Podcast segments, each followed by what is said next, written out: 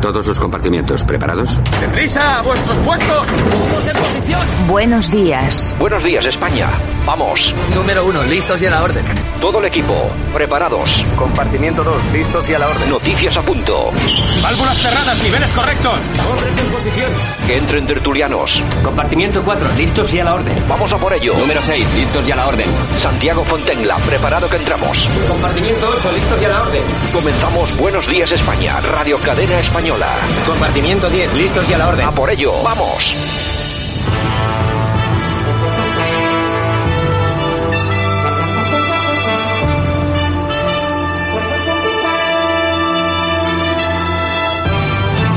Buenos días España, aquí estamos, un día más. Buenos días España, aquí 90 minutos de radio con mucha información, opinión para todos aquellos que quieran estar bien informados. Gracias por haber elegido este espacio de radio. Saludos de Javier Muñoz en la técnica, todo nuestro equipo que va a participar hoy y por supuesto de este que os habla Santiago Fontenla. 90 minutos por delante.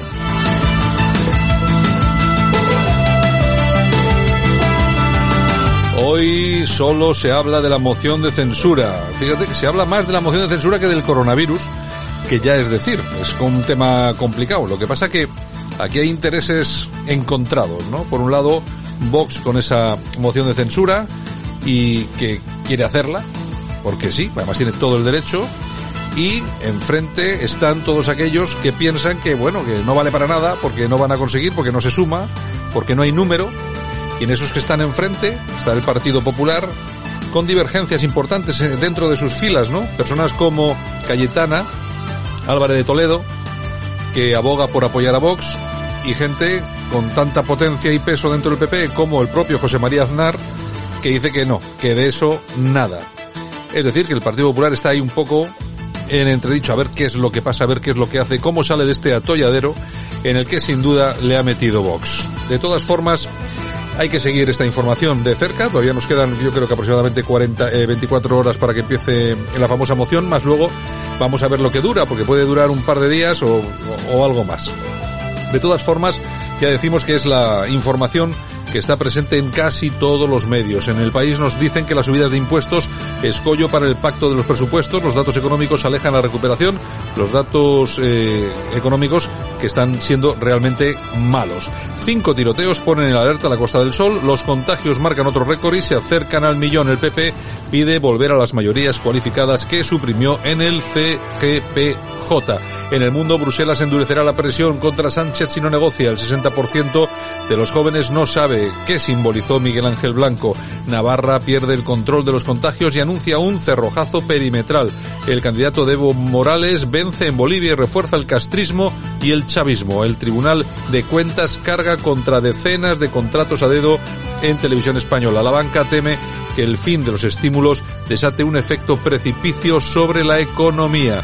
Atención a lo que nos cuentan en ABC, el toque de queda sobrevuela España. Madrid y Cataluña valoran pedir al gobierno que aplique el modelo francés y Navarra ordena el cierre perimetral de la comunidad al reconocer que las medidas parciales han fracasado. Sánchez bloquea la ley contra la pandemia en pleno rebote, rebrote. Cuatro meses después de lograr el apoyo mayoritario del Congreso, el PSOE y sus aliados siguen impidiendo que la Cámara desarrolle la normativa para afrontar la segunda ola y despedimos con la razón. El PP de Casado votará no en la moción de censura de Abascal.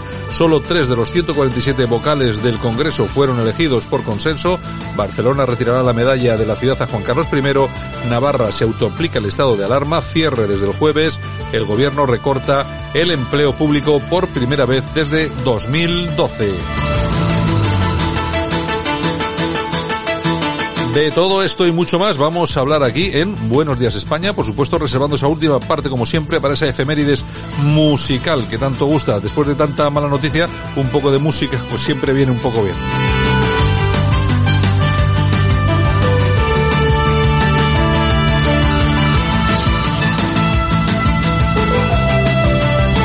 Pues lo dicho, vamos allá. Muchas gracias por escogernos. Bienvenidos. Comenzamos.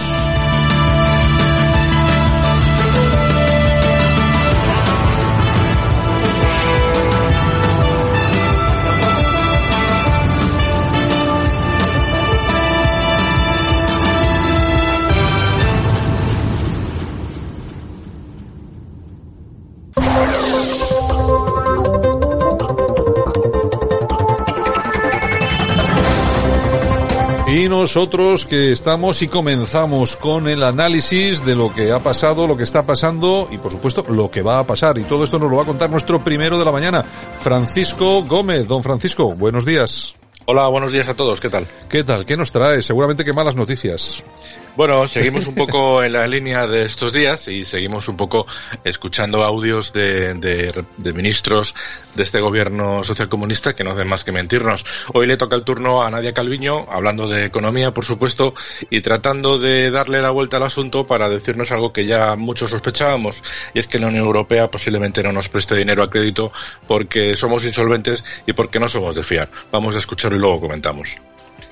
Desde el punto de vista de la actuación del Gobierno, eh, hemos sido tremendamente rápidos y además muy contundentes en nuestra acción. Fíjese que las primeras medidas que adoptamos para responder en el plano económico las tomamos ya el 10 de marzo con la línea Thomas Cook, precisamente para apoyar al sector turístico. En el mes de marzo pusimos eh, eh, sobre la mesa un conjunto de medidas muy potentes desde el punto de vista económico y financiero que básicamente hemos ido adaptando, pero no hemos tenido que añadir nuevas medidas. Son las líneas de, de créditos avalados por el sector público a través del ICO, son los ERTES, el apoyo extraordinario público a los expedientes de regulación temporal de empleo, es la prestación extraordinaria para los autónomos, las medidas de apoyo a las rentas familiares, sobre todo a los más vulnerables.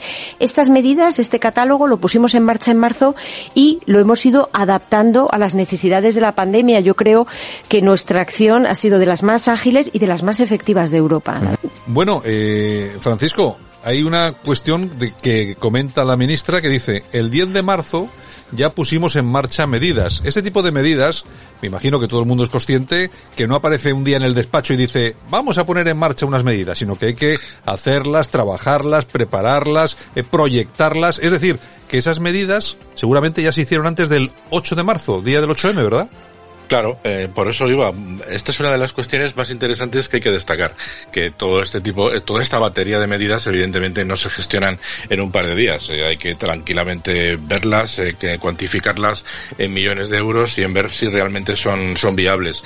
A mí me hace especial gracia cuando dice que, que han que han actuado de una forma muy rápida y contundente.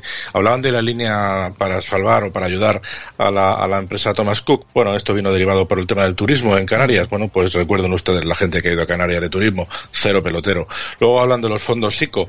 Bueno, si es que el Estado lo único que se ha presentado es como garante, como avalista, es decir, pasta ha puesto la justa y muy poquita. Habla de los ERTES. Bien, efectivamente, ya se han prorrogado hasta, hasta el año que viene, pero ya saben cómo va la cosa. Eh, hasta el último día no hay acuerdo y la gente que está sujeta a ERTES, pues con un agobio que no puede, que no puede más.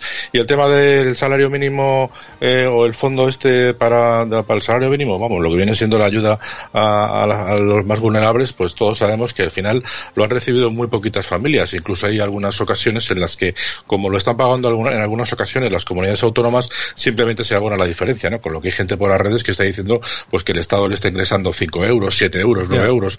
O sea que fíjese, esta es la que la semana pasada decía lo de los brotes, los brotes verdes o los brotes de soja, como, como más le guste. Al final eh, nos está engañando una vez más esta buena mujer y el resultado de ello es que eh, el diario el país ha dicho realmente la verdad. Y es que, eh, bueno, lo han dicho a su manera. Han dicho que España renuncia a pedir los 70.000 millones a crédito. Esto no es así. Lo cierto es que la Unión Europea no nos presta el dinero porque somos insolventes, como les decía antes, porque no somos de fiar y porque tenemos una serie de carencias estructurales, tanto a nivel presupuestario como a nivel de economía local, de economía eh, propia de España, fundamentalmente que tiene que ver con el sistema de pensiones y con el altísimo número de personas que en este, que, que en este país pues están subvencionadas, bien porque estén en el paro o directamente por el mal uso del dinero eh, que se está utilizando pues para mantener todo el tema de chiringuitos que la Unión Europea no son tontos y ya lo conocen, ¿no? En todo caso, decir que España al final parece ser que solamente de los 60.000 millones eh, a fondo perdido va a recibir treinta y tantos mil porque hay que pagar otros 30.000 para, para poder cobrarlos y hasta las hasta los 60 o 70.000 que dicen que se van a cobrar pues ven complementado con los fondos SURE y los fondos MERE, pero es que eso no hace falta, los fondos MEDE, perdón, Eh, para eso no hace falta eh, estar en una situación crítica, simplemente con si se ajusta a las necesidades y como es para pagar generalmente pensiones y subsidios, pues eso generalmente se suele decir que sí. En fin, más de lo mismo con respecto al tema, al tema de que nos siguen engañando a través de las, de, las declaraciones que nos hacen. Y si quieres, Santiago, pasamos al tema de la semana, que es el tema estrella, ¿no? El tema de la moción de Vox. Ayer vimos como Carmen Calvo le atizaba bien de lo lindo al Partido Popular. Hoy ha salido delante del plasma, como siempre, un plasma azul moderado. y, hoy Ábalos pues ha hecho más de lo mismo. Le ha vuelto a dar caña y le exige al Partido Popular que trague, como va a pasar. Vamos a oírle. Le pedimos a Casado que sea valiente y diga de una vez a los españoles qué pueden esperar de él. Es más, le exigimos a Pablo Casado que vote no a la moción de Vox, que vote junto al resto de fuerzas democráticas para decirle no a la extrema derecha y para decirle definitivamente sí a la moderación y a una política de grandes acuerdos para la reconstrucción de España. Oye, qué cansinos son, ¿eh? Con la extrema derecha, con siempre están con lo mismo. Sí, a mí me, llama la atención, en primer lugar, que el Partido Socialista se atreva sin ningún tipo de pudor a exigirle a la oposición lo que tiene que votar. Eso en primer lugar. En segundo lugar, me, choca que diga que se unan al resto de fuerzas democráticas. Estamos entendiendo como fuerzas democráticas Bildu, Partido Nacionalista Vasco, los gallegos, los Matacuras de Esquerra, los de Junts por Cat y, no sé, bueno, alguno más, alguno más se queda por ahí suelto. No sé, los de la CUP, en fin, toda esta amalgama de indeseables que están en, en el Congreso y que forman parte del, del grupo mixto y que jamás debería tener la importancia que tiene, pero está condicionando la vida de todos los españoles. En fin, dicen que hay que darle un sí a la moderación, la moderación que tenía Carmen Calvo ayer, por ejemplo, cuando mentía una y otra vez durante eh, el buen rato que estuvo soltando sus flamas, luego lo dejó por escrito con 11 tweets seguidos con un hilo interminable en el que todas eran mentiras, pero bueno, es que estamos hablando del señor que fue al aeropuerto a recoger a la señora Delsi, que no tiene permiso para, para aterrizar en la Unión, en el espacio Schengen de la Unión Europea y dejó no sé cuántas maletas, suponemos que de dinero para, para financiar la causa y para pagar todos los, los eh, sobornos que deben estar pagando para que todo tipo de personas eh, hagan lo que están haciendo, ¿no? En fin, lo lastimoso de todo esto, y si quieres para terminar, es que desde las redes sociales el Partido Popular todavía no se ha atrevido a definitivamente decir que no, salvo Cayetana, que ha dicho que deberíamos apoyar a Vox todo el mundo, en este caso estoy de acuerdo con ella. Casado ha venido a decir que con él no viene la historia y que le trae sin cuidado, pero sus responsables de redes sociales, por lo menos varios, el de Cataluña y el de Madrid especialmente, han subido un tuit muy gracioso, que es cuando a Pedro Sánchez eh, se, le, se le nombró presidente, porque esa misma tarde Mariano Rajoy se había convertido en bolso. Vamos a escucharlo otorgada la confianza al candidato don Pedro Sánchez Pérez Castejón.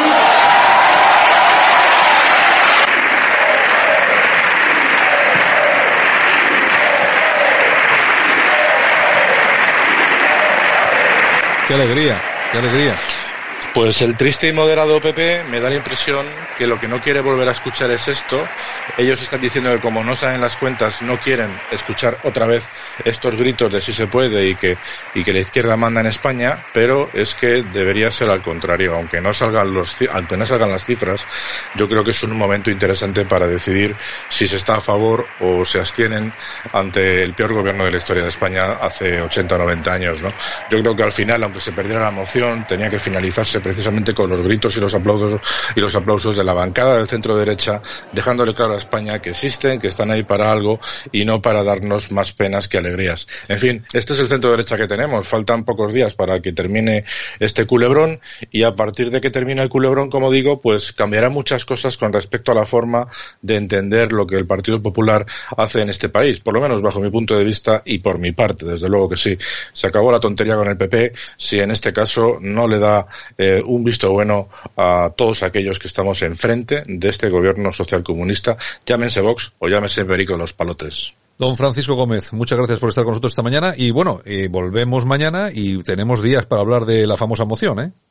Sí, porque es un tema bastante importante, no por el resultado en sí mismo, sino por lo que supone enfrentarse y plantar cara a este gobierno, aunque sea para perder. Eso es igual. Si en un partido de fútbol, imagínate, no nos ponemos delante para intentar jugar aunque se pierda, para eso no salimos. Pues que no salga el PP, como dijo ayer el amigo David Rodríguez, que se disuelvan. Un abrazo. Hasta mañana. Ya puedes escuchar este programa en podcast en la dirección podcast.radiocadena.es. Esto es Buenos Días España En Radio Cadena Española. Aquí te contamos lo que otros quizás no pueden contarte. Taco va a enseñar a sumar a Santiago Abascal. Lo menos que se espera de un presidente del gobierno es que sepa sumar. Mira, Santi, estos son los 52 diputados de Vox. Si le sumas los 88 del PP, consigues 140. Para que tu paripé funcione se necesitan 176 votos. Ciudadanos tiene 10. Tu propuesta es ridícula. Una vez más, Santi. 52 más 88 más 10 es igual a 150 votos. Oh, oh, oh, oh, no sabe sumar y quiere ser presidente del gobierno. La única forma de que saliera adelante tu moción de censura es que también votasen contigo los filoetarras de Bildu, los independentistas de Esquerra Republicana y el partido de Puigdemont. Se lo va. bueno, es, el, es, es un vídeo que ha sacado el PP. Yo creo que está sin firmar por el PP, pero es un vídeo que ha sacado el PP. Bueno, que por lo menos es gracioso, ¿no? Por el Conde de Draco. Yo no me acordaba ya del Conde de Draco, este de... Que, ¿Dónde salía cómo era el programa ese del...? No me acuerdo, no me acuerdo del programa. Sí, no sé, los teleñecos o yo que sé cómo era aquello y tal. Bueno, está gracioso, ¿no? Está muy gracioso. Oye... Hombre, la verdad, vamos a ver. Aquí la cuestión es esa. Razón no le falta. Mientras unos defienden que, lógicamente, la suma no da, que es, es, que no da. Es cierto. Es decir, vamos a ver, a ese nivel no vale para nada la moción de censura que comienza mañana. Eh, otros dicen que sí que es necesario, aunque vaya a salir que no, pues más que nada para dejar en evidencia al gobierno. Hombre, la pregunta también es más en evidencia, es imposible, porque hay una cosa que está muy clara. Si no han hecho caso eh, a todo lo que les ha caído, a, a todos los escándalos, pues, eh, y, no, y, no, han hecho caso para nada, imagínate, imagínense ustedes el caso que le van a hacer por mucho que lo diga Vox. Pues o nada, sea, nada. absolutamente nada. Bueno, yo no sé. Va a estar divertido. No, sí, va a estar divertido y luego ya veremos a ver qué vota el PP. Yo, yo creo que tiene que, que apoyar, que, que, votar que sí, apoyar el, el, la moción de Vox y bueno, y luego ya ver a ver qué es lo que pasa, porque... Pues nada, no pasa se, nada, la vida sigue igual que leía Julio Iglesias. Ahí se evidencia mucho más la atomización de la derecha. Claro, efectivamente. Buenos días, España. Ahora, en Buenos Días España, revista de prensa, con Yolanda Couceiro Morín los principales titulares de la prensa en Internet, lo mejor de Twitter y la efemérides musical del día.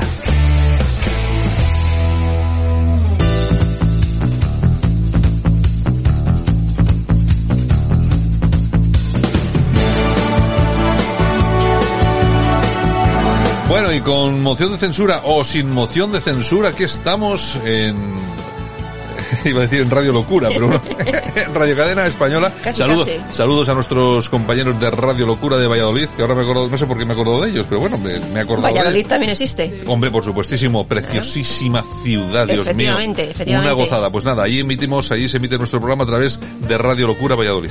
Así es. Oye, eh, tiene, se nota que tienes la calefacción aquí puesta, ¿eh? Ah, hoy sí. tiene, todo el mundo tiene que saber que me he comprado un calefactor pequeñito, pero no de aire, es Mm. de, es de aceite. Y lo tiene aquí puesto a tope. Y lo tengo aquí justo debajo de la mesita, aquí debajo del, tal, porque no mete ruido, es que los del aire meten, Claro. meten ruido. Y lo tengo aquí, y la verdad es que sí que estoy notando calorcito Se aquí. nota, se nota. Mm. Ay, ay, ay. Bueno, voz populi. Juan Luis Cano, el de Goma Espuma, ¿te acuerdas, no? De Goma bueno, Espuma. vaya, bueno, vaya elemento que es pues ese. mira lo que ha dicho ayer. La ultraderecha es asquerosa, rastrera, peligrosa y se aprovecha de la gente. Mm, ¿Qué puedo decir? O sea, es que si digo algo, mira. mm, me van a poner a parir. Mira, si hubiera dicho la ultraderecha y la ultraizquierda son asquerosas. Ah, eso no.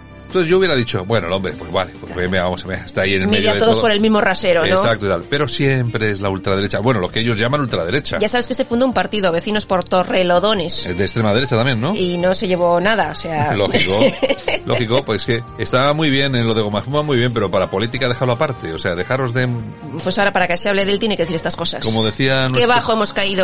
como decía que, como decía eh, nuestro amigo, ¿cómo se llamaba? Eh, jo- ¿Quién? hoy ¿Quién? Tú de verdad, Santiago. Estoy, estoy malo, eh. Lápiz y y Iván, papel. Ah. Iván Espinosa de los Monteros. ¡No moleste! ¡Progre! Exactamente, no moleste, señor Juan Luis Cano. En fin, bueno, la tribuna del País Vasco.com. Los islamistas no son separatistas, son conquistadores. Rotunda editorial de Le Figaro que denuncia décadas de cesiones de Francia al totalitarismo islamista. Dice, entre otras muchas cosas, ¿qué pasará después de las lágrimas y tanto homenaje? Claro. Hombre, pues mira, viendo Le Figaro, que además no es un, no es un rotativo de derechas precisamente, es de izquierdas, pero es que es verdad. ¿Es cierto? Pero es que lo que está diciendo es verdad, es que no es el separatismo. Ahora se está hablando del separatismo, del separatismo eh, islámico musulmán en Europa, en, claro, en relación a todas esas no-go zones que se montan, son barrios enteros que están controlados, no entra ni la policía, ¿no? Conquistar. pero claro, es que el, el tema es otro bien diferente. Es que no es que estamos hablando de separatismo, estamos hablando de conquista. Exactamente. Bueno, que más de una personita, qué sé yo, que eran- le pedían cuatro años de cárcel por decir eso. Amenda. A- Amenda Lerenda. A nuestra compi aquí por He, escribir, he librado bien de momento. por escribir algún artículo hablando precisamente de eso, pues eh, una, la Fiscalía de Odio, a raíz de una denuncia de una asociación de musulmanes catalana, pues le pedía cuatro años de cárcel a nuestra compi. Así es. En fin, Vaya- bueno. Vaya, programa que hubieras hecho desde el Calameco. Bueno, oye, no está mal. Todavía, todavía puedo acceder a ello, Oye, ¿eh? oye. Que igual mira, estoy mejor dentro que fuera. Mira, si hubiera sido al trullo, se hubiera demostrado empíricamente que hay mejor gente dentro de la cárcel que fuera. Ya te digo O yo, que- ya te digo Oye, yo. por, por cierto, que a mí hay una cosa que me... eh, ha entrado la mujer de Bárcenas ya? Todavía no. Pero está a puntito, está a puntito. De Pues- hecho, Bárcenas ha solicitado el traslado a otra cárcel donde la van a llevar a ella para poder estar con ella. Pues eh, más allá de cualquier cosa, de... no sé, de... de Que es una vergüenza tal, lo que pasa en este país. Yo no entiendo que Puyol está ahí. ¿Dónde está Puyol? Puyol en su casa, Ah, Tiene que meter a esta mujer los en la cárcel. indepes no entran en la cárcel, los sociatas no entran en la cárcel. Ahora, si eres del PP, date por seguro que entras en el trullo. Yo no sé, además yo me imagino que a- todo este, esto es que es siempre lo mismo. El Bárcenas habrá hecho lo que haya hecho, lo que pasa que Como normalmente pues, otros. pues seguramente que su mujer no sabía nada, firma aquí, firma aquí y ya está. Y al final tienes que entrar al año al trullo 12 años. Bueno, Eh, pero que si tienen que entrar unos del PP porque han cometido un delito, vale, perfecto, pero que entren también los del PSOE, los de Podemos, los de Esquerra, los de Bildu, los del PNV, todos, porque en Pues- todos los sitios cuecen habas. eh, está claro. En fin. Está claro. Bueno, Marruecos que comprará el F-35 a Estados Unidos para ser la mayor potencia militar de África. Inquietud en España, claro. Sí. Según Forbes, Washington ha llegado a acuerdos de, de armas con Rabat por valor de 10.500 millones de dólares. Es que eh, hay una, una cuestión que es muy importante y que la gente no se da cuenta de este asunto. Es que el socio preferente de Estados Unidos y de la OTAN en la zona ya no es eh, España. Marruecos. Aunque no figure en los papeles, es Marruecos. Que Dios nos pille confesados, si Bueno, pasa bueno, algo. ¿qué En más? fin, el Independiente. Alejandro Fernández, del Partido Popular, asegura que si gano unas elecciones en Cataluña, yo no me largo a los dos meses, como hizo otra. Así como hizo la, la Juntitas. Exactamente, que ahí está, la Juntas. La Junta. Ay, No sé, señor, ¿qué señor, más? señor. ¿Qué El más? 60% de los jóvenes españoles no sabe quién fue Miguel Ángel Blanco asesinado por ETA. Sola- ¿Solamente cuánto? ¿Un Un 60? 60%. Ah, yo, pensaba que sería un 90%. Es un estudio de GAT3 donde, por ejemplo, también solo un 38% conoce algo a Irene Villa. Por ejemplo, eso sí, a Franco lo conoce todo Dios. No estoy seguro que lo conozca todo el mundo. Pero, bueno, sí, a raíz de la publicidad del gobierno, seguramente Ya, sí. pues, Exactamente. Pero esta es una, esta es una sociedad. Sí, sí, Esta- sí. Vamos a ver, que, que, que digamos un 40% de la, de la, de la población joven no conoce quién fue Miguel Ángel Blanco. 60, O un 60%. 60%. un 60% y tal. Es una cosa, ya dice mucho de, de la, de la moral de esa sociedad que tenemos. Pero ya ves, mientras trayendo a todos los etarras aquí al Bueno, País sí, Vasco. bueno, sí, eh, me creo que ahora llegaba Fiti, Fiti, otro, otro, sí. otro histórico de ETA que nuestro amigo Marlasca Ujú. ha, ha acercado a- al País es. Vasco. Me imagino, claro, como pago a Bildu por apoyar ya, al ya PSOE. verás lo que tarda en llegar yo su ternera también. Bueno. En fin, el español. Feijó. La moción de Vox viene muy bien al gobierno y muy mal a la unidad de la oposición. Pues hombre, son- yo, mira, es que esto de la, esto de la moción, yo a mí me, a mí me levanta de diferentes y encontrados sentimientos, ¿no? Por un lado, uno piensa, pues sí, hay que votar a favor de la moción porque hay que darle caña a estos tíos. Pero por otro lado, luego está el peso de las cifras, ¿no? Mm. Que te dicen, bueno, es que vale hagas, hagas lo que hagas, no vale de nada. Esto va a ser durante 24 o 48 horas máximo publicidad Y nada más. que aparezca en algún medio de comunicación y luego se acabó. Eh, Entonces, claro, ahí es donde surge esa, esa problemática. ¿Qué- ¿Qué es, qué es mejor? ¿Qué, ¿De qué sirve y qué es mejor que hagamos, no? Entonces, bueno, ahí está la discusión entre los partidos políticos. Pues sale, a por ello. Bueno, diario crítico. El gobierno espera recaudar 7.000 millones de euros con la subida de impuestos que llegará, como no, Claro. a la clase baja y a la clase media, que somos los que vamos a pagar. El otro día me decían eh, que van a subir, van a subir el, los impuestos a la, la Coca-Cola, a la Mm. Pepsi-Cola, Sí, es sí. decir, a las, a, las, a las bebidas de estas que tienen azúcar, dicen, ¿no? Sí, sí. Pues bueno, a uno le puede parecer más o menos bien. Dice, bueno, pues bien, le suben esos impuestos y tal. Bien, ¿qué es lo que pasa con todo esto? Me lo contaban el otro día. Pues pasa que la gente asume perfectamente que una Coca-Cola le puedan subir dos céntimos, porque no representa nada, pero lo que no se dan cuenta es que eh, las, los- las grandes corporaciones como Coca-Cola, Pepsi-Cola, Cash, lo que sea, dicen, bueno, aquí nos está costando cada 30 centímetros cúbicos dos, dos, eh, Céntimos. dos céntimos. Hombre, esto en Portugal no nos lo hacen. Claro. Así que vamos a empezar a traer De Portugal. los eh, los grandes consumidores de todo esto, lo- yo que sé, el macro, el corte Todo, inglés, tal. todo de Portugal. oye, pues para que nos cueste dos, traemos tanto que lo vamos a traer de Portugal.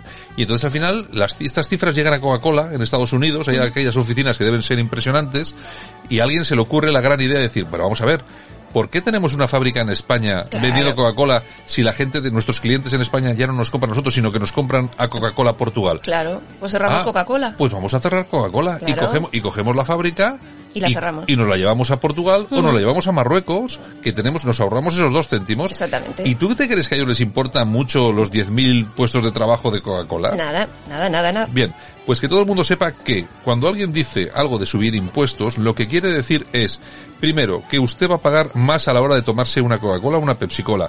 Dos, que con el tiempo nuestros eh, grandes proveedores de esas cosas van a irse a comprarlo fuera de España, que la fábrica de Coca-Cola de Pepsi-Cola en España va a sobrar porque ya nadie compra Y usted aquí. se va al paro. Y usted, o, por- o los 7.000 tíos que- españoles que trabajen en, en Coca-Cola o Pepsi-Cola, se van a ir al paro.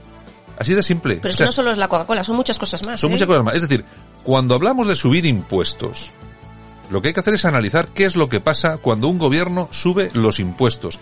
Y sube, y, y al subir esos impuestos, sobre- fíjate sobre esto, nada más. sobre esto, esto, lo sí, demás, Los miles de puestos de trabajo que se van a cargar estos tíos. Claro. Bueno, mira, el otro día en televisión, en un programa, no sé si era de Ana Rosa Quintana, de esos que estaba haciendo yo zapping por ahí. Qué pues raro, qué raro todo zapping ahí, es- estaban en una tertulia y estaban hablando lo de las mascarillas que publicamos nosotros el vídeo este de Portugal Ay, sí, y lo tal. vi, y- sali- salimos en la tele, sí, salimos. sí. Bueno, pues un tertuliano, mm, un bobo, por de- no decir otra cosa, decía, claro, es que en Portugal eh, el nivel de vida es más bajo, cobran menos Bueno, sueldos pero es y, un tío- y por eso... Pero es un tío a sueldo del gobierno, yo le dije, vamos un tío que defiende eso, Sí, es pero que... es un tío que está en un programa de máxima audiencia en televisión diciendo semejantes bobadas. Vamos a ver, que es, que alucinante. Aquí, bueno, y ayer, hablando con Francisco Gómez, sacábamos un vídeo de la ministra diciendo que, claro, no, no, aquí no bajamos el IVA porque Europa no nos, no nos deja. Ya, Pero como claro. somos el único país de Europa que tiene el 21, todos los demás, hay, incluso hay países que no tienen Que IVA. no tienen IVA, efectivamente. Y lo normal es que esté al 4, al 5, al 6. eh, Pero ¿a quién queréis timar? La- es Pues a la mayoría de la población. O sea, la fake news eh, total, ¿no? Aquí lo que hay que pensar, y además, eh, yo creo que, no sé, con razones de peso, es que aquí alguien quiere que se, eh, que se, eh, masifique la utilización de las mascarillas porque alguien se está forrando. Y se se está está forrando mucho, Mucho, mucho. Porque si dices, no, es que las mascarillas nos, nos van a cobrar a 0,23. Vale. No, no, si nos están cobrando casi un euro la mascarilla. Exactamente, eso Y es. yo no sé, me imagino que habrá algún sitio más barato, pues te vas al Bueno, pero tú te Mercadona vas a una farmacia que se te ha olvidado la mascarilla, 0,97. Es un presupuesto mensual. Pues tú me contarás. Para que- una familia de cuatro personas es un Pues presupuesto. es lo que venimos hablando siempre, 200, 300 euros al mes, que es que es un, Pero- un crédito que has pedido. Oi- oigan ustedes, us- yo no sé si ustedes lo han visto, yo sí lo he visto. ¿No han visto ustedes alguna eh, en los colgadores de ropas de ropa de algunas viviendas que hay mascarillas Sí, colgadas. Es decir, sí, la gente lava las mascarillas. Eso quiere decir que las lava porque no puede comprar nuevas. Y se la pone esta de tal y a ventilar. En fin, En, fin, bueno. en fin, no, en, en- en mal. Seguimos. Pablo Iglesias que recibe a embajadores de la Unión Europea con una bandera bolivariana en su mascarilla, más cerca de las narcodictaduras bolivianas que de la democracia. Ay, Pero pues bueno, es el no- vicepresidente. Eso no lo he visto yo. Sí, sí, sí, pues está, está. Yo lo he visto. cual- bueno, no sé ni qué me extraño. Es Pablo, pa- es Pablo Iglesias. ¿Qué te puedes esperar de él? Parezco tonto. Hace lo que le da la gana, hombre. El confidencial. Continúan los confinamientos eh, tras León, Palencia y Salamanca. Le ha tocado el turno a Burgos y, por cierto, a Navarra también. O sea que nos falta el País Vasco, La Rioja. Mm. No, al final, al final vamos a ir todos. Vamos a ir todos. Al final vamos a ir todos. todos, está absolutamente claro. Así es. Bueno, ¿qué diario? Moncloa revela que Sánchez gastó 8.000 euros en mosquiteras por miedo al virus del Nilo. Que ya lo, ya lo comentamos Sí, hace lo, tiempo, lo ¿no? comentamos aquí, lo comentamos Bueno, aquí. pues ahora lo han, tenido, han tenido que responder a una pregunta de Vox y es lo que han dicho. 8.000 euros en mosquiteras Ocho- por, 8.000 por el euros, virus. 8.000 euros en mosquiteras para el, para para el que no le piquen los mosquitos. para el Führer, para que no le piquen los mosquitos. Ay, señor News.es. Los enfermeros avisan de que vacunar de la gripe y hacer pruebas COVID en farmacias es un riesgo para la salud. Aseguran que es una privatización encubierta de la sanidad pública. Estos que se preocupen más de dejar de grabarse los vídeos eh, haciendo los TikTok y bailando en tal y cual y que dejen en paz a la gente. Luego le dará un lumbago por bailar. Vamos a ver, que te hagan un, un análisis de estos en una farmacia no pasa nada, no es privatizar nada, lo que hay que hacer es masificar. Eso. Que todo el mundo se pueda hacer un análisis de este tipo. O sea, dejar ya, dejar ya de meter la mano en el bolsillo de la gente. Ya sé que tenéis que mantener vuestro trabajo y tenéis que mantener vuestras cositas, pero dejarnos en paz. Ay. Dejarnos en paz. Bueno, moncloa.com. El Senado votará una iniciativa de Esquerra para rebajar la edad electoral a los 16 años. ¿Y por qué no la ponen a los 14? ¿Y por qué no según naces ya? Oiga, usted ya puede votar. Usted, usted se va a llamar Pedro, Pedro no sé qué ya, y ya tiene derecho a voto. Que le diga al niño cuando nace, a ver, derecha o izquierda. Es una y cosa, punto es pelota. una- es una cosa. El cierre digital. PNV enfadado con Pablo Iglesias. Andoni Ortúzar, que es el presidente del Partido Nacionalista Vasco, asegura el paleto le que exactamente asegura que Podemos se acerca a Bildu por puro instinto de supervivencia. Hombre, bueno. No, pues como tú te acercas al PSOE. Eso es que vamos. Exactamente lo mismo. De verdad, eh, y Andoni, ay Andoni. La pasta, la pasta, la pasta. En fin, bueno. ¿Qué más tenemos? República. ¿Qué nos cuentan? No te lo pierdas. Mira, China haya una muestra viva de coronavirus en el embalaje de bacalao congelado. ¿Significará esto que el virus eh, pues tra- tra- se transmite a través de estos? de la comida congelada. Pues sí, sí, sí, lo han encontrado. Oye, pues no es ningún dato, no es un dato baladí que Pues- decía pues aquel. no, exactamente. Bueno, noticia del corazón. ¿Qué pasa? Pues mira, tenemos a Santiago Segura que le cuenta en lecturas a Toñi Moreno que estuvo persiguiendo a su mujer durante 10 años hasta que le dijo sí quiero. Su mujer, que creo que es maquilladora, ¿no? De- también se dedica al, al cine y tal, y es maquilladora, ¿no? Ahora me ha venido a la mente una cosa. Ayer escuchaba, Qué peligro. ya sabes que fue el juicio de eh, Palau y Miguel Bosé y lo de los niños y tal, y que dos niños viven en México con Miguel Bosé y los otros dos viven aquí y tal. Y entonces eh, estaban de tertulia Isabel Belén Esteban. Y dice, claro, es que los niños pues tienen que estar juntos, porque le va a pasar como a Marco. el de los dibujos animados, que su madre se fue a la Argentina y le dejó solo al pobre niño. Bueno, tiene su, vamos a ver, eh, Tiene- eh, tiene su explicación. Yo, es verdad. Yo, la, yo la entiendo. Sí. Pero vamos a ver, a mí, que este, estar juntos. a mí el caso este de Miguel Bosé con este hombre, que por cierto, este, este otro señor que trabaja de camarero o de algo cocinero en una residencia. Eh, De cocinero en una residencia, es decir, que es, Mileurista. es, es un mileurista. Vive con su madre. pero que de- pero que defiende que sus hijos estén, estén, juntos. estén juntos, en un lado o en otro, ¿no? Claro, claro, claro. Bueno, ya veremos en qué acaba todo eso. En fin, bueno, las toñejas. Venga, vamos allá, Javier. Pues para la ETV, Eh, tal cual así. tal cual, sí.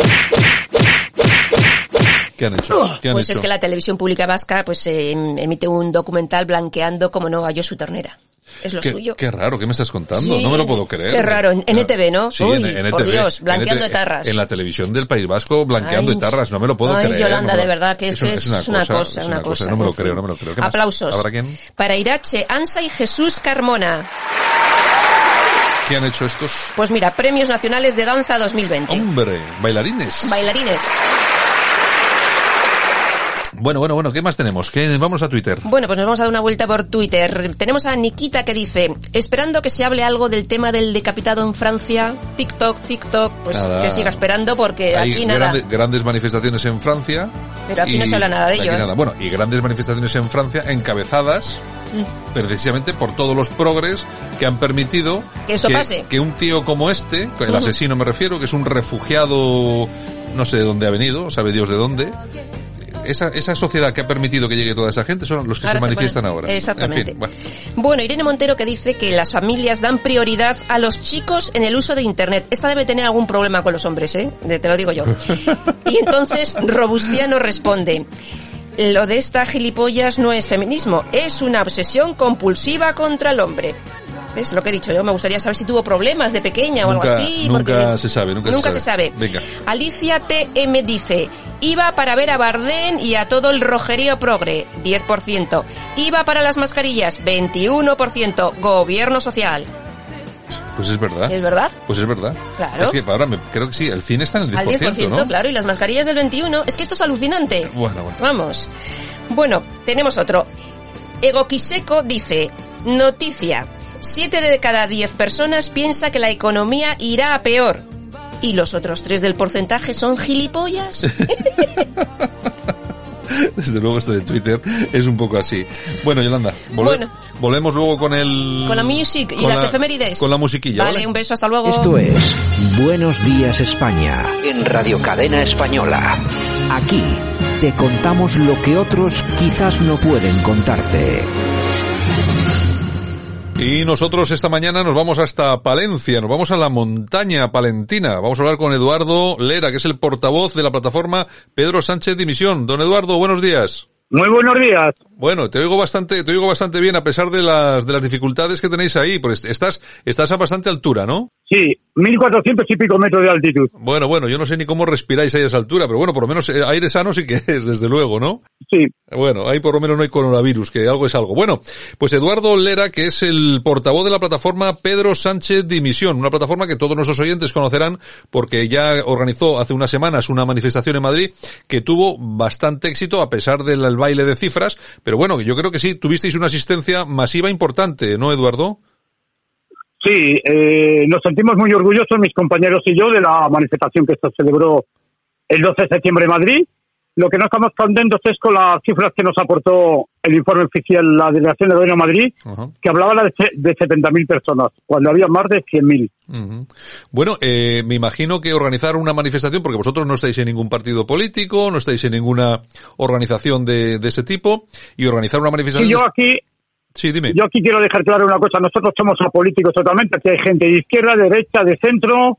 Aquí hay gente muy de- descontentos con este gobierno. Incluso gente del Partido Socialista que se unido a nosotros. Aquí estamos remando todos en la misma dirección para hacer que dimita este gobierno social comunista. ¿Qué te iba a comentar? Eduardo, es eh, para gente de la sociedad civil como vosotros, organizar unas manifestaciones de este calibre tiene que ser realmente costoso, es decir, mucho trabajo y económicamente también será, será muy importante, ¿no? Pues mira, los trámites administrativos tienes que ponerlos en manos de un abogado. Los abogados tienen una minuta que cobran. Claro. y bastante alta. Eh, un- eh, yo, por ejemplo, en la manifestación, la plataforma no tiene, eh, digamos, valor jurídico, entonces tuve que, cuando la manifestación del 12 de septiembre, tuve que solicitar yo la manifestación a mi nombre. Y era responsable de todos los daños, de perfectos incidentes que se produjesen en la manifestación. Y te lo paras a pensar, una vez en recibir la respuesta que estás autorizado a realizar la manifestación, pues muchas veces te lo paras a pensar porque dices, joder, ¿en qué, en qué follo me he metido? ¿Sabes? Claro, claro. Sí, porque si hay cualquier incidente, cualquier rotura, cualquier tal, te hacen responsable directamente a ti, claro. Efectivamente, si hubiera cualquier quema de contenedores, como cuando hacen la, en Cataluña los, los separatistas, si hubiera cualquier incidente, el responsable sería yo. Bueno, bueno. Bueno, vuestra plataforma Pedro Sánchez Dimisión nace de Internet, ¿no? De las redes sociales. Sí, eh, nosotros empezamos en Palencia un, un grupo de amigos que estamos hartos ya de este gobierno. Empezamos en enero, saliendo los martes y jueves, haciendo pequeñas concentraciones frente a la delegación del gobierno. Ahí se fraguó la pla- plataforma. Ajá. Y, pero, y claro, pero luego eso pasa a las redes sociales y de ahí se amplifica toda España, ¿no? Sí, eh, en mayo solicitamos una solicitamos permiso para hacer una manifestación o concentración frente a la sede del Partido Solita en Ferran y la delegación de gobierno no la deniega por el tema del coronavirus. Ya. Presentamos recursos, etcétera, y no hubo nada que hacer, no la denegaron. O sea que, eh, de todas formas, habéis tenido ya más intentonas, lo que pasa que no habéis pode- podido hacerla. Porque ahora sí que tenéis dos ya convocadas, ¿no? Una para el día 22 y luego otra tenéis para diciembre. El, el jueves, día 22 a las 12 de la mañana, vamos a hacer una pequeña concentración frente al Congreso de los Diputados para pedir la dimisión del gobierno socialcomunista, Ajá. de este gobierno. Esa, esa la tenéis ya aprobada, ¿verdad? Sí, esta es una concentración y es una concentración pacífica y ahí no hay colores políticos, banderas españolas y lo que queremos es que este gobierno, el día 22, es el segundo día que se somete a votación la moción de censura que presenta el señor Abascal y lo que queremos es hacerle ver al señor Sánchez y al señor Iglesias que no nos representan, que España está hundida, que queremos elecciones transparentes, que queremos un nuevo rumbo de España. Sí, porque la situación, la situación es lo suficientemente comprometida y, complicada como para que asociaciones como la vuestra, organizaciones como la vuestra, salga a la calle. Cada vez se está movilizando más la, eh, la gente, ¿no? De todas formas, sí que tenéis organizada una que va a ser mucho más grande para diciembre, ¿no? Sí, tenemos la gran manifestación del 6 de diciembre, Día de la Constitución, a las 12 de la mañana con salida desde la Puerta del Sol hasta el Congreso de los Diputados, donde se leerá un manifiesto y se guardará un minuto de silencio en recuerdo de todas las víctimas fallecidas por el coronavirus. Esta, esta también la tenéis ya aprobada, ¿no? Sí, esto ya se ha realizado todos los trámites. Eh, nos han comunicado desde la delegación del gobierno. El único conveniente eh, que habría sería que Madrid estuviese estado de alarma. Si se decreta el estado de alarma, estaría anulada, por supuesto. Bueno, en principio parece que el estado de alarma no va, esto no va a pasar, ¿no? Aunque sí hay algún tipo de confinamiento, pero tanto como el estado de alarma, yo creo que no, no va a llegar ahí. Es decir, que yo creo que la manifestación podréis hacerlo. Otra cosa es que os exijan algunas medidas de seguridad, no lo sé. Sí, eh, por ejemplo, en la manifestación del 12 de septiembre nos obligaron a indicar en la publicidad, en los carteles, en las redes sociales, en la entrevista de televisión, de radio, cumplir las normas de coronavirus, guardar la distancia uh -huh. y la mascarilla, pero guardar la distancia es muy difícil. Claro. Tú imagínate 100.000 personas en una manifestación. Lo importante ya, como digo yo, es la mascarilla, es la que aísla totalmente del corona, del virus. Sí, sí, sí, sí. Es importante que todas las, todas las personas se vayan a decidirse a ir a cualquiera de los dos actos que tenéis convocados, el día, el jueves 22 frente al Congreso o el día 6 de diciembre. Eh, que, ¿Dónde es el día 6 de diciembre exactamente? La manifestación del, del 6 de diciembre sí. sale a las 12 de la mañana desde la Puerta del Sol de ah, Madrid. Exacto, de Sol. Con recorrido, con recorrido hasta el Congreso, finaliza en el Congreso de los Diputados, enfrente. Vale, hombre, claro. Allí se va a leer, el sí, allí se va a leer un manifiesto Ajá. donde exigimos por segunda vez consecutiva a este gobierno que dimitan, que se vayan, que no les queremos, que convoquen elecciones transparentes. Aquí ya no es tema de colores políticos, es tema de una mala gestión irresponsables, yo lo llamaría. Uh -huh. Bueno, eso lo tenéis un poco complicado, sobre todo como están los partidos políticos, porque está, tenemos ahí a la izquierda en el gobierno y luego a la derecha que anda peleada o dividida. Eh, me imagino que los únicos que ponéis un poco de sentido común sois, sois vosotros en todo esto, Eduardo. Sí, yo, yo lo que quiero hacer es una puntuación aquí. Hay un problema aquí con la derecha. La derecha está desunida. Claro. Ahí tenemos el tema de la moción de censura, que si el Partido Popular no la apoya, que si Ciudadanos también va a atacar, bueno, esto es una merienda, pues que no sabes por dónde cogerlo. Y cuando siempre he dicho que la unión hace la fuerza. La diferencia que hay ahora mismo en España de la izquierda es que la izquierda está unida. Claro. Y esta moción, esta moción de censura, que no suma, que yo no entiendo por qué el señor Abascal la presenta, que adelante, que todas las iniciativas son buenas para echar a este gobierno, pero sabiendo que no suma, es perder el tiempo. Nos va a costar a los españoles 485.000 euros esta moción de censura gastos de diputados, etcétera, etcétera. Ah, eso sí, Yo es... creo que para, para echar a este gobierno lo que hace falta es salir a la calle, manifestaciones del pueblo, pacíficamente. Yo creo que así se puede conseguir mucho. Mm. Hombre, yo no, no conocía esa cifra que has dado tú de 485.000 euros. ¿Es lo que va a costar la, presentar esa moción entre sueldos de diputados, una cosa y otra? Ahí tenemos que sí, ahí, ahí está digamos, incluido lo que son las dietas, transporte, kilometraje, escoltas, etcétera, etcétera. Ya, ya, ya. Eso como mínimo. Como mínimo. Uh -huh. O sea que que se den cuenta los oyentes lo, los gastos que tenemos con este gobierno y con los 350 diputados que supuestamente representan a los españoles. Yo creo que eh, yo he llegado a analizar que realmente ahora estos 350 diputados no nos representan, no hay oposición. Uh -huh. Yo creo que ahora se tendrían que dedicar a buscar soluciones para el tema del coronavirus y sacar a España adelante, ayudar a la, a la hostelería, ayudar a todas esas familias que han perdido un trabajo, yo creo que se tenían que enfocar en proyectos sólidos, sí. en propuestas viables de ayudar a muchas empresas que han hecho el cierre, que están hundidos. Yo creo que eso sería lo que tenían que empezar a moverse y no empezar a, a perder el tiempo. Es mi opinión, lo digo como un ciudadano de a pie. Mm. Sí, porque aquí, claro, hay dos, hay dos puntos de vista, hay dos formas de ver la, las cosas en cuanto a lo que estábamos hablando de la, de la moción de censura, ¿no? Hay gente que piensa que sí, que hay que hacerlo y otra gente que es perder el tiempo y que es mejor dedicarse a otras cosas. En todo caso, bueno, cada uno es libre de opinar lo que quiere. Lo que sí está claro es que en esa, en estas dos eh, manifestaciones, la, tanto la concentración como la manifestación, seguro que vais a tener apoyo de los sectores, pues, pues, oh, más sacrificados por este tema de la pandemia, como es, por ejemplo, la hostelería que hacías tú ahora mismo, eh, hacía referencia a ella, ¿no? Sí, mira, desde el gremio de hostelería de Madrid nos han brindado el apoyo, el gremio, gremio de hostelería de Andalucía, de Cataluña, la Asociación de Familiares de Coronavirus y pequeños partidos políticos, pequeños partidos políticos minoritarios que no tienen representación. Y quiero nombrar, agradecer a todos, desde su patria, identitarios, UD, etcétera, eh, todos los partidos pequeñitos, pues agradecerles su apoyo Aquí se trata de sumar mi fuerzas. Aquí no va de, de colores políticos. En la manifestación, lo que quiero recalcar que allí no hay banderas de partidos políticos, allí hay banderas españolas exclusivamente.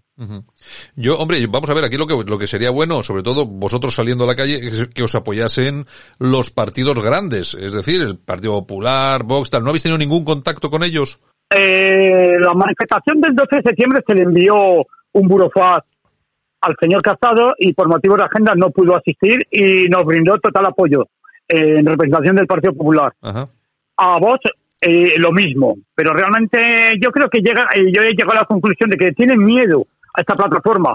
Tenemos casi 600.000 personas en las redes sociales que nos en las redes sociales que nos siguen y ahí tenemos mucho tirón a la hora de movernos. Sí, bueno, y yo, quiero reiterar, quiero, perdona que te interrumpa, quiero reiterar que nosotros somos somos apolíticos totalmente, lo que queremos es una España de futuro donde la gente tenga empleo, una buena sanidad, una buena educación, donde se destine una partida presupuestaria para luchar contra esta pandemia del coronavirus. Eso es lo que queremos nosotros, ¿sabes? Me parece, me parece estupendo y además me parece muy bien este tipo de iniciativas de la sociedad civil. Y nada, recordamos para todos nuestros oyentes, jueves 22 a las 12 frente al Congreso va a ser esta, ¿no? Una concentración. Correcto. A las 12 de la mañana, concentración pacífica, una protesta pacífica para exigir a este gobierno social comunista que se vayan, que limitan, que no les queremos, que estamos hartos, que han hundido a España y queremos elecciones, eso sí, transparentes. Transparentes. Que ganen mejor, pero que unas elecciones eh, anticipadas, elecciones que limitan, no van a dimitir, pero yo creo que presionando, presionando, creo que el señor Sánchez se parará a pensar, bueno, y esta gente de la plataforma otra vez dando la vara aquí. Pues ahí estaremos siempre saliendo pacíficamente. Yo creo que el pueblo es el que les hemos puesto ahí, o les han puesto, ellos han ganado las elecciones legalmente, con pactos que no nos han gustado, pero bueno, yo, yo pienso que si hubiese elecciones, el Partido Socialista perdería las elecciones, viendo cómo está la situación. Bueno, hombre, es mi opinión. Peor, peor, todo el mundo pensaba que peor no, pero a peor todavía, todavía podemos ir. Bueno, pues entonces tenemos para el jueves 22 esa, a las 12 de la mañana frente al Congreso, y recordar también a todos nuestros oyentes que tenemos la del día 6 de diciembre, que es una manifestación que va desde Sol también hasta el Congreso. ¿A qué hora es el día 6 de diciembre? ¿A las 12 también?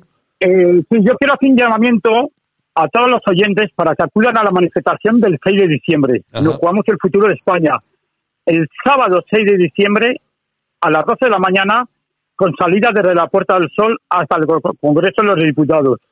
Quiero hacer un llamamiento a todas esas personas que han sufrido por una causa u otra, han perdido un, ser querido por el coronavirus.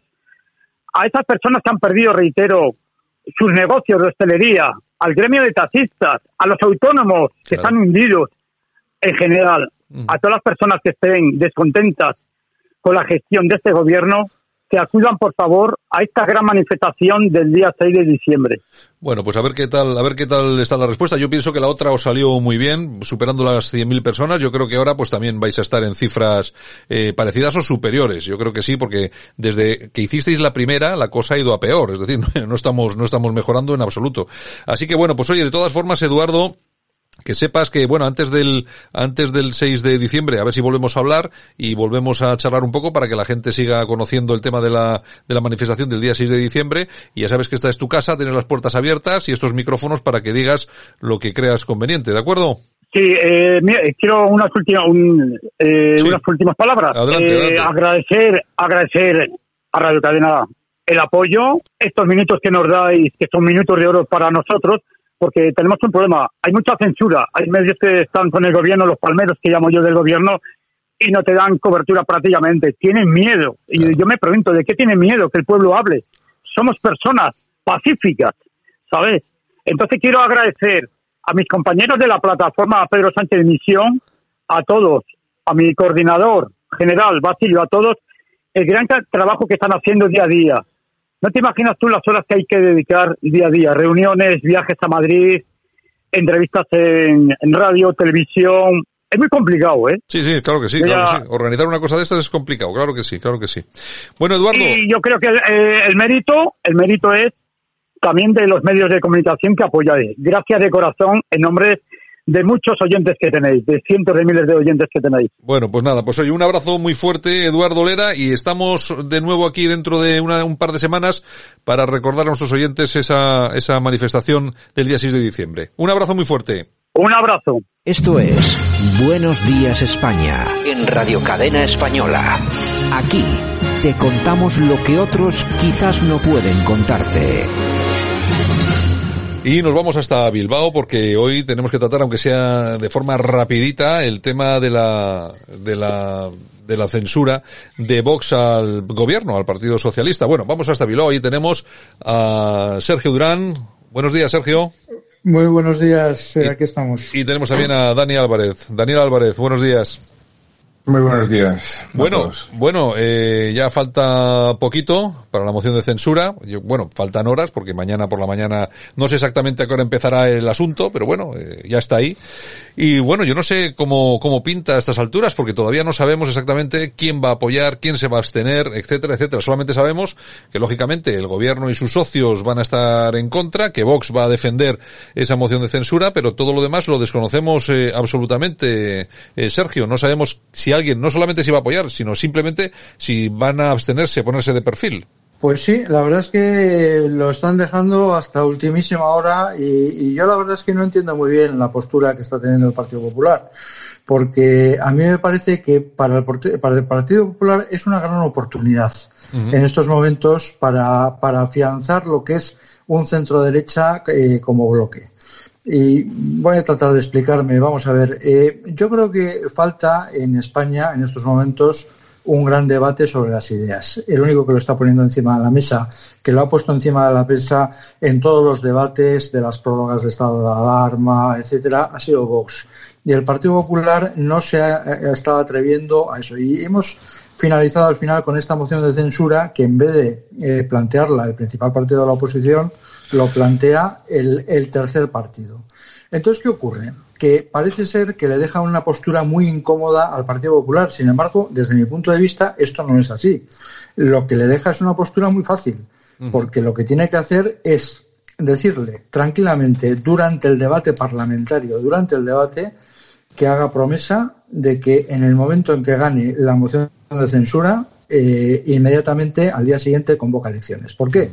Pues porque el Partido Popular mantiene muchísimos más votos que Vox y por lo tanto sin esa promesa es imposible apoyar. Y ahí se debería eh, dilucidar si ese si debería ser el voto del sí o la abstención. No me, no me parece eh, no me parece ninguna mala idea, ¿eh? No me parece mala idea. No, porque además es que de esa manera lo que va a hacer es legitimar esas ideas que está presentando Vox, legitimar a Vox, el discurso de la extrema derecha, etcétera, etcétera, el mismo jueves decae completamente, porque decae completamente, pase lo que pase, y a partir de ahí, como centro derecha, se forma una alternativa, porque vamos a ver, desde el punto de vista del Partido Popular, ¿con quién piensa que va a gobernar? Es decir, por muy bien que le van en las encuestas, si siempre van a necesitar a Vox para gobernar, de aquí a 20 años. Está claro, está claro. Hombre, eh, eh, Dani, no me parece mala idea un compromiso eh, que la primera persona que salga a defender esa moción de, censura de, Vox, no sé si será Garriga o será el propio Abascal, bueno, depende, quien, quien ellos consideren oportuno, que lo primero que diga es eso, señores, aquí estamos en una moción de censura, pero para convocar elecciones y si la ganamos el minuto después, con el compromiso que hemos llegado con el Partido Popular, con Ciudadanos y con quien sea, convocamos elecciones. Yo creo que será una salida muy airosa para el PP. Eh, Daniel. Sí, pero yo no, yo, yo creo que eso ya está implícito, o sea, está muy claro que si triunfase por una carambola la, la moción de censura, eh, lo que iba a suceder era que iba a haber una convocatoria de elecciones. Además, yo creo que ya se dijo en su momento por parte de, de Abascal, o se insinuó cuando se empezó a hablar de la moción de censura. No tiene ningún sentido. Eh, lo contrario. A mí lo que me, me, me fastidia de, de, toda esta historia es la, esta postura del PP que yo la defino en, en tres aspectos. Si dice, si vota no, para mí es un traidor. Si vota, si se abstiene, para mí es un cobarde. Y si apoya es lo que tiene que hacer. O sea, mmm, todo lo demás son cuentos chinos. O sea, lo de este señor eh, Pablito Cagadito, o como sea, o como le quieran llamar, que es un individuo eh, pusilánime total, que está más preocupado de que le quiten el liderazgo en el partido, apartando a, a Cayetán Álvarez Toledo, ahora se mete con Ayuso. O sea, eh, parece que está más preocupado de que haya alguien que le haga sombra dentro del propio partido que estar a lo que tiene que estar. Que estamos en una situación desesperada en nuestro país, ¿eh? y lo que tenía que estar mirando es por el bien de España y no por conservar su puesto. Eh, ahí tenemos 56.000 muertos encima de la mesa. Tenemos unos tíos que se quieren apropiar del Poder Judicial. Tenemos un, una cantidad de políticas eh, abusivas de impuestos tipo bolivarianas. Y este señor lo único que hace es deshojar la margarita de si sí, si no, espera a ver si me abstengo. Todo esto me parece absolutamente ridículo. Estamos en una situación de emergencia nacional y aquí lo único que cabe por parte del Partido Popular es apoyar sin fisuras esa moción de censura. Y punto. No hay nada más que hablar. Sí, Sergio, ¿tenías algo que decir? Sí, bueno, que efectivamente por, eh, por parte de Abascal eh, se insinuó en determinado momento que sería para convocar elecciones, pero eso es una cosa y otra cosa es decirlo en el Parlamento durante la propia moción. Es decir, en el primer turno del Partido Popular lo que le debería decir es, mire usted, eh, yo le apoyo a usted siempre y cuando me prometa a mí en este hemiciclo, en este mismo momento, que al día siguiente va a convocar elecciones. Eso queda perfectamente grabado y eso lo ven todos los españoles. Uh -huh. Y eso, digamos, escenifica una suerte de matrimonio entre las ideas y la gestión. Y eso hace un centro derecha potente. Posiblemente Dani tenga toda la razón del mundo y al final eh, en el Partido Popular eh, están en unos pensamientos muy distintos y muy diferentes. ¿Por qué? Porque el Partido Popular ha llegado un momento en que desde mi punto de vista forma parte del sistema. ¿Y qué es el sistema en estos momentos en España? El sistema es el sistema de lo políticamente correcto, las ideas. Vamos a ver. Hay que, aquí, aquí hay que hablar claro. Aquí hemos tenido unas manifestaciones de la muerte el día 8 de marzo. Sí. Y, y, y, y el único que ha sacado ese tema es Vox.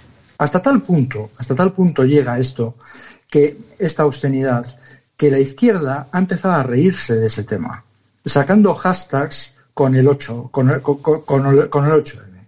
Es terrible, eso es terrorífico. Vamos a ver, eh, el, antecedente histórico más cercano fueron las manifestaciones del 1 de mayo del 86, cuando el jefe del Partido Comunista de Kiev salió con toda la radiactividad a sacar a los ciudadanos a la calle. Ese tema no fue juzgado, pero realmente la historia eh, los ha destrozado completamente. Ha destrozado aquel régimen. Y en España, todas esas ministras como gallinas cluecas que van en primera fila diciendo eh, no os beséis, no os beséis, tener cuidado, esa gente, eh, yo no sé si acabarán siendo juzgados, no lo sé, pero desde luego que la historia les tiene, vamos, o sea, que destrozar completamente. En ese sentido, el gobierno es mucho más débil de lo que parece. ¿A quién tiene miedo el, el Partido Socialista en estos momentos? Y Podemos. ¿A quién tiene miedo? Desde luego no es al PP, le tiene miedo a Vox. ¿Y cómo se sabe esto? Muy sencillo. ¿Dónde están los mayores esfuerzos para denigrar a uno de los partidos? En Vox. En Vox es donde se gastan millones en, en, tema mediático para decir que es la extrema derecha, etcétera, etcétera, y los mayores esfuerzos. ¿Por qué? Porque saben que su principal problema es que eh, surja en España lo que debe surgir, que es un debate de ideas. En el momento en que ese tema surja, este gobierno cae como un castillo de naipes, y es así. Hombre, sí, la verdad es que es un tema muy complejo, muy complicado. De todas formas, yo sí tengo que decir que en el tema del 8M el Partido Popular también ha hablado y bastante. ¿eh? Yo creo que han sido los dos partidos, bueno, por, de hecho, lo, creo que han sido los dos únicos partidos que han hablado de, del tema. Lo que sí es cierto es una cosa que apuntaba Sergio, eh, Dani, que es que debería de haber sido el Partido Popular quien montase esta moción de censura, incluso sabiendo que no iba a resultar, sí que hubiera servido, como sirve ahora, de igual forma, aquel que, quiera verlo de esa manera, como argamasa, argamasa para unir a este, a este centro derecha, vamos a llamarlo así, y para hacerlo potente, no como ahora, absolutamente dividido y que por muchas ganas que le ponga uno, por muchas ganas que le ponga al otro, al final no hay, no hay materia crítica para tirar para adelante. Es decir, el gobierno está muy tranquilo. Sí, pero, a ver, volvemos a, lo mismo de antes. El, Partido Popular lo que está haciendo es un discurso de postureo constantemente. O sea, mm, hay buenas, eh, eh, buenos discursos en el Parlamento, hay incluso cierta dureza en las declaraciones. Eh, en su guardia de corps también se hacen declaraciones potentes muchas veces y tal, pero luego no hay nada. Si es que están vacíos. O sea, al final esto, el Partido Popular se ha convertido en el partido Pelele. Sea, no hay absolutamente nada de fundamento. Hay mucha imagen, hay mucho postureo, hay mucho tal, pero al final estamos como estamos, porque el Partido Popular está a otras cosas, no está a salvar España. Y ese es el, gran problema. Desde luego, como líder de la oposición, el Partido Popular, y en este caso el señor Casado, lo que tendrían que haber eh, hecho es adelantarse a Vox y haber presentado esta moción de censura.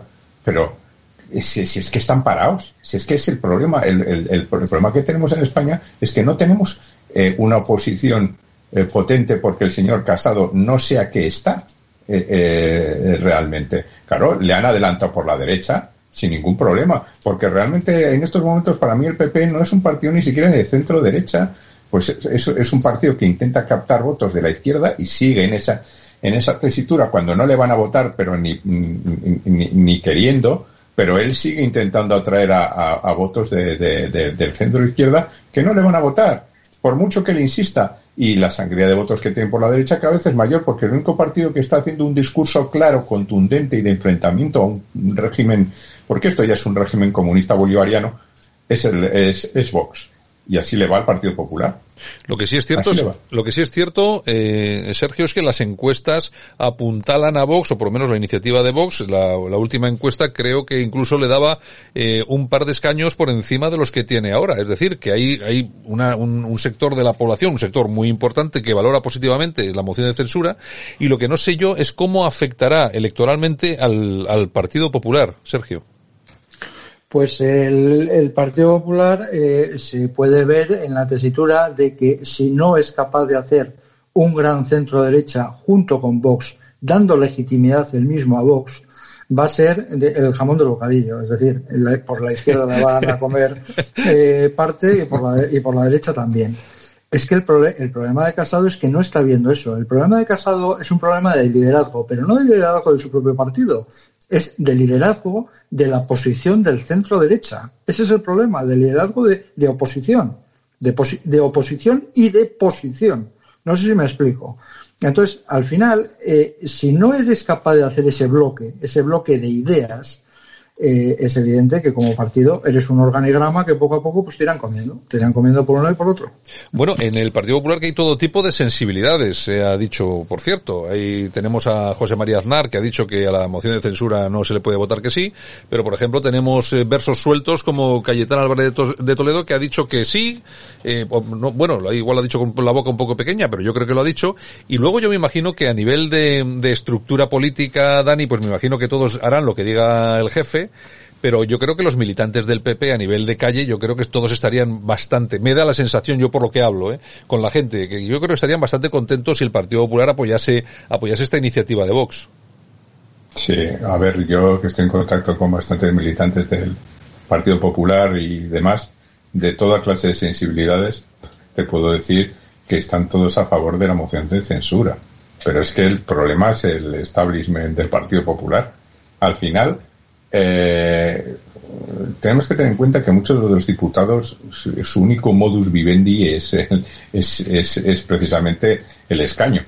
Eh, su modus vivendi y el de sus asesores, ayudantes, etcétera, etcétera, que dependen de ellos. Entonces, es muy, muy, muy difícil que ninguno de ellos, salvo, bueno, pues como pasaba en el caso de Ciudadanos con aquel verso suelto que era el ex eh, vicepresidente Coca-Cola o no me acuerdo de, Quintos, de, Quintos, y tal que tiene la vida resuelta y que y son aquellos que en algún momento dado pueden dar la sorpresa. Dentro del Partido Popular seguro que hay algunos cuantos, pero um, también tenemos que pensar, muchas veces pensamos solamente en el, en el diputado, pero el diputado tiene alrededor una serie, una camarilla que él mismo ha introducido dentro del, del sistema y que si él cae, caen todos los demás. Y entonces hay, hay una serie de responsabilidades no votan en conciencia, votan lo que dice el, jefe y punto pelota, porque si no, pues es que se quedan sin escaño y toda su gente se queda sin, sin sueldo. Entonces, este es el, gran problema de la política española, que al final yo envidio todos esos países eh, que funcionan con circunscripciones al estilo eh, británico o norteamericano, en el cual tú tienes tu diputado de distrito, el cual te recibe eh, como ciudadano normal para que le cuentes tus problemas, interactúa contigo y tú lo eliges dentro de una lista, pero no va en una lista cerrada, es una lista abierta todo eso, que eso es verdadera democracia y no lo que tenemos aquí, que es un cuento chino, donde mm, tú votas a las siglas del partido. No, no, yo quiero votar al fulano, porque dentro del Partido Popular hay auténticos carramarros, que no sé qué pintan dentro, que también deberían estar fuera. Lo mismo que dentro del PSOE hay algunos elementos que son hasta válidos. ¿eh? Que, lo diga yo, fíjate. Pero eh, el tema está en que los ciudadanos deberíamos poder elegir a los diputados que van a representarnos y no acudir a una lista cerrada donde se dan estas circunstancias ahora en una moción de censura pues está todo atado y bien atado allí no se mueve ni Dios o sea es lo que decía ayer este Espinosa Los Monteros en la 1 hablando de que puede haber sorpresas, joder, eso no se lo cree ni él. Joder, y fíjate que la aprecio a Espinosa, pero vamos, macho, o sea, no te lo crees ni tú, no se va a mover, ahí no se mueve ni Dios. bueno, bueno, para todos nuestros oyentes, cuando, cuando habla de carramarros, yo no sé, en, eh, fuera del País Vasco, yo creo que se llaman cangrejos, ¿no? creo sí, bueno, me, quería hablar de garrapatas, pero bueno, realmente me ha salido carramar. Bueno, eh, vamos a ir acabando, que tenemos poquito tiempo, pero eh, Sergio, hablaba eh, Dani de libertad de voto. Bueno, en principio, a mí el sistema británico me encanta. Vamos a ver, yo, yo, una, yo me acuerdo haber leído una entrevista con un diputado británico que decía, decía una respuesta, vamos a ver, yo todos los jueves recibo a mis votantes y si falto un jueves no me votan. o sea que claro, es que eso obliga al diputado a estar pendiente de sus votantes, a escucharles, a sentarse con ellos, no como ahora que para hablar con tu diputado tienes que, bueno, no sé, a mí, a mí me gustaría saber qué es lo que tengo que hacer yo, por ejemplo, ejemplo, para votar a mi diputada eh, Beatriz Fanjul por Vizcaya, que es yo si llamo en la sede, quiero reunirme con ella para contarle mis temas, a mí no me recibe, pero seguramente que seguramente que tampoco la de la de Vox de Vitoria o la de o la de Podemos, porque el sistema electoral está montado así. En todo caso, Sergio, hablaba Daniel del, voto en conciencia. Hay que recordar que la última vez que se votó en conciencia en el Partido Popular votó la, señora Villalobos a favor del aborto. Eh, esto del voto en conciencia, yo no sé si está bien o, está mal. Tú, imagínate que el Partido Popular diera diera libertad de voto en esta cuestión de la moción de censura. Igual nos llevamos una sorpresa y el 99% de los diputados votaban a favor, ¿no? Bueno, yo creo que planteas algo que es absolutamente imposible. Vamos a ver, el tema del voto en conciencia se, se, ha visto solamente en asuntos que eh, ética, moralmente, incluso religiosamente, eh, tenían cuestiones de conciencia como, el tema, como el tema del aborto. Aquí esto es imposible, es absolutamente imposible. Pero bueno, yo creo que al final el, problema, eh, Daniel lo, lo, ha, lo ha expresado muy bien. No es un tema de conciencia o falta de conciencia, no es un tema de dejar que la gente vote en conciencia, porque esto tampoco es una cuestión digamos, de conciencia, sino de estar en un partido. Es decir, si, si realmente te gustan más las ideas de vos, pues vete a vos. Es así. es, así de simple, ¿no? O sea, cambia, eh, que, cambia, cambia tu escaño, hace transfugo, hace algo lo que sea, o dimite, sin más. Eh, no creo que sea ese el problema. Sí es cierto que en el mundo anglosajón, eh, yo me imagino que ante una cuestión de estas, eh, ese diputado que, que, ha salido en un distrito y que sabe perfectamente lo que votan sus votantes, iría a Genova y le diría, mira Pablo, o sea, aquí vamos a hacer esto porque si no me vas a perder, pero vamos, a la de ya. Sin embargo, en el sistema español van y dicen, eh, Pablo, ¿qué hago? es, la, es, la, diferencia. es la diferencia. Eh, Dani, de todas formas, yo siempre lo he dicho, y, lo repito siempre, siempre que puedo. En el PP pueden ser cualquier cosa que uno quiera, pero de tontos no tienen eh, un pelo. Y cuando estos señores eh, escogen esa estrategia en relación a la moción de censura, que por cierto están en su derecho de hacer lo que consideren oportuno, igual que luego el votante está también en su derecho de votar a quien le dé la gana, pero eh, yo lo que me refiero es que cuando desde la cúpula de un partido, del, del, del nivel del Partido Popular, que seguramente es con el Partido Socialista, bueno, seguramente no, lo es de hecho el que mayor estructura nacional tiene, mayor fuerza e implantación territorial, cuando se toma una decisión como esta de no apoyar o por lo menos abstenerse, aunque no voten que no, me imagino que en esa séptima planta de Génova o la quinta o no sé la que sea, me imagino que ahí tiene que haber algunos asesores, algunos estudios, algo tiene que haber ahí, alguna, alguna serie de cosas tiene que haber ahí funcionando que indiquen a Pablo Casado y su, y, y la gente que lo rodea que lo que, lo más positivo que pueden hacer ahora es votar, abstenerse o votar que no, no votar que sí. Es decir, esto no se hace, no se hace porque sí, tiene que haber razones para que el Partido Popular eh, tome esta decisión, ¿no? Pues serán macroestudios y macroanálisis y macro todo, porque realmente la gente de a pie no es lo que está ahora mismo pidiendo, ¿eh? ni mucho menos. Eh, si todos estos sesudos analistas de los cuales se rodea Casado le dan esta recomendación, pues bueno, ellos sabrán por qué, le habrán sacado números y eh, porque al final todo esto se mide en tactiquismo político, ¿no? Es decir, mi encuesta dice que si yo pienso en estudio demoscópico, bueno, pues bien, juega a eso. Si crees que te va a salir bien, estás en tu derecho. Lo que ocurre que yo creo que esto es una situación muy, muy emocional y que le va a pasar factura a Casado. Bueno, como vote que no, o sea, se lo va a llevar, se lo, se lo van a llevar por delante eh, en las próximas elecciones ya puede tener mucho cuidado con lo que con lo que hace y lo que le dicen los que tiene alrededor que yo creo que también le pasaba a Rajoy con este con el famoso marido de, de Villalobos, de Villalobos, sí. Sí, que, que bueno, le, embaucó un montón de veces con estudios de todo tipo. El tío cobraba dos millones de euros al año, una cosa así, no sé, una burrada de dinero. Eh, eh, se fue forrado, le hizo, una, le hizo un 7 al Partido Popular y encima convencidos de que era un genio, o sea, acojonante. O sea, pues, pues, me parece que al casado le están haciendo un traje y este no se está enterando, pero bueno, él sabrá. Yo no sé, yo no sé. Dime, dime, dime. no, no, que yo, yo de todos modos creo que para la decisión de estas cuestiones seguro que se ha reunido con alguien, pero vamos, que seguramente son como los comités de expertos de ella, es decir, inexistentes. Estos son entre tres de más o menos la cúpula que estarán decidiendo, bueno, ¿qué hacemos con esta patata caliente? Sin más.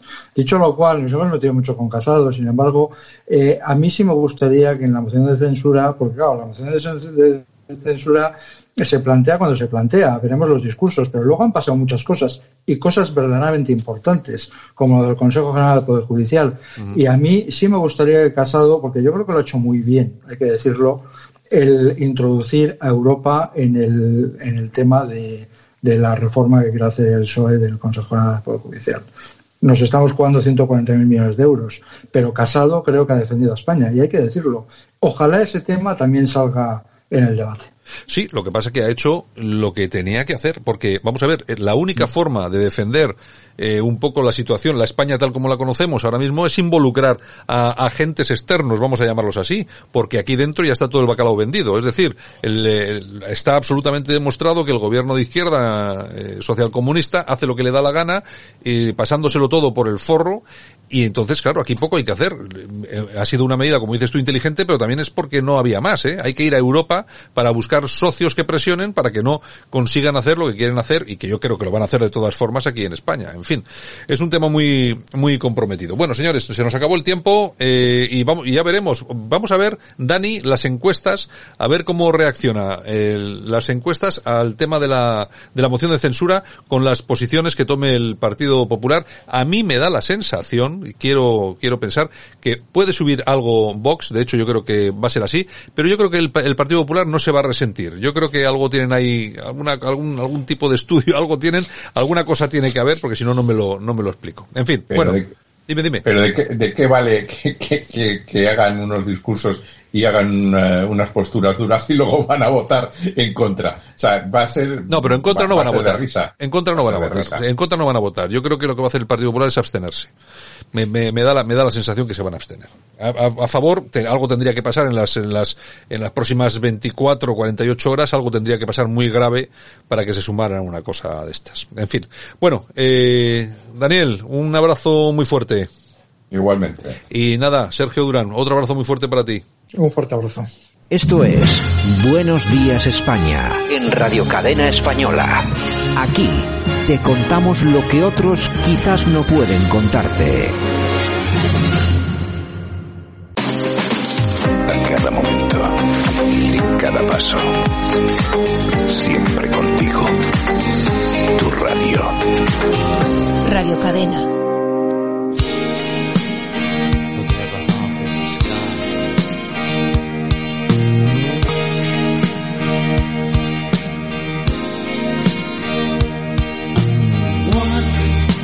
Bienvenidos a este tiempo de radio, efemérides musicales, bueno, todo tipo de efemérides. Recordamos grupos, cantantes, solistas, dúos, tríos, da lo mismo, que hicieron algo tal día como, como hoy, de hace unos cuantos años, que hay que recordar porque fue un éxito o marcó efectivamente un periodo de tiempo importante, como este cantante con el que comenzamos hoy, John Lennon. John Lennon y Yoko Ono, porque tal día como hoy del año 1969 publicaban Wedding, un álbum con el que finaliza una serie de tres discos con vocación experimental.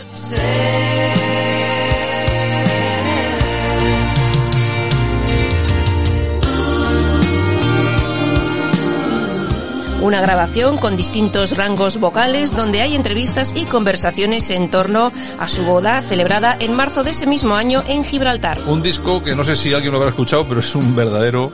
cutre, un poco cutre. Es un poco rollo, ¿eh?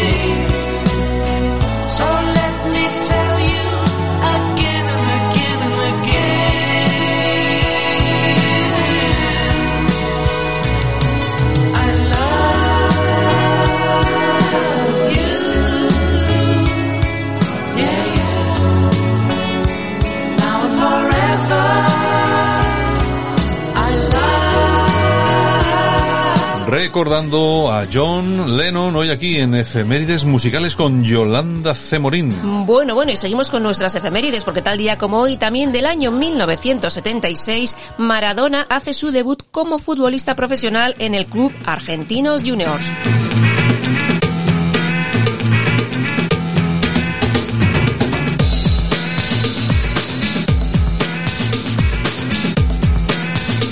Y también tal día como hoy, pero del año 1955, Elvis Presley firma un contrato con la RCA en Nueva York.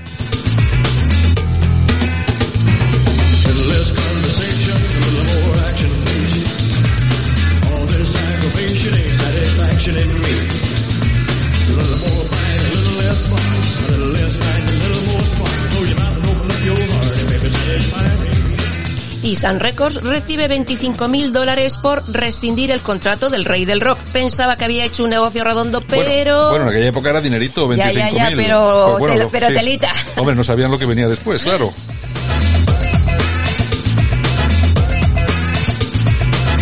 Elvis Presley vendió más de 600 millones de discos, eh, fue una máquina de hacer dinero y sigue haciéndolo.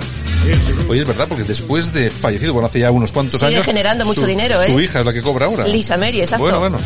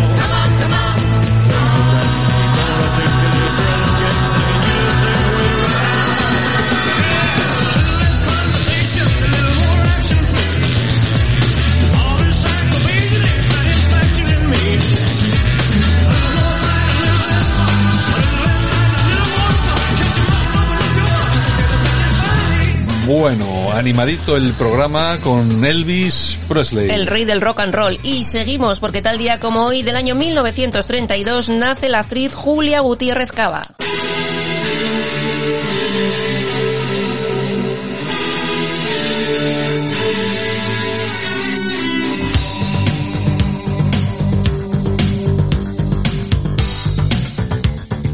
Y estos señores yo creo que no habían estado en nuestras efemérides nunca. Son los Level 42. Y es que tal día como hoy del año 1958 nace Mark Finn, músico y fundador de esta legendaria banda británica de los años 80.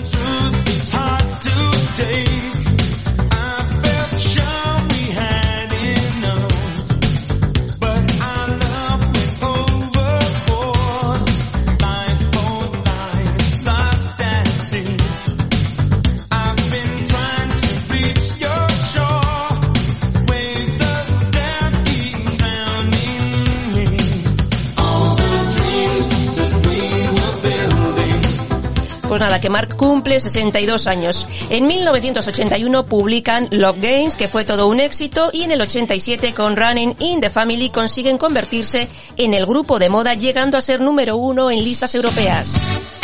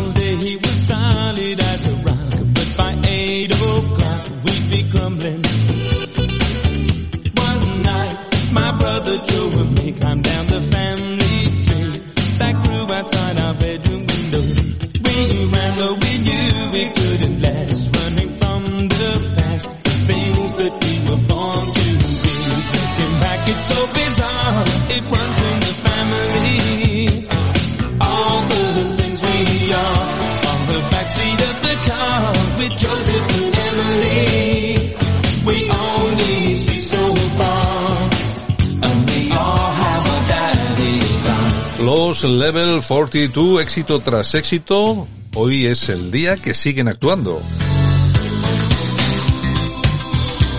Tocando éxitos canciones como esta.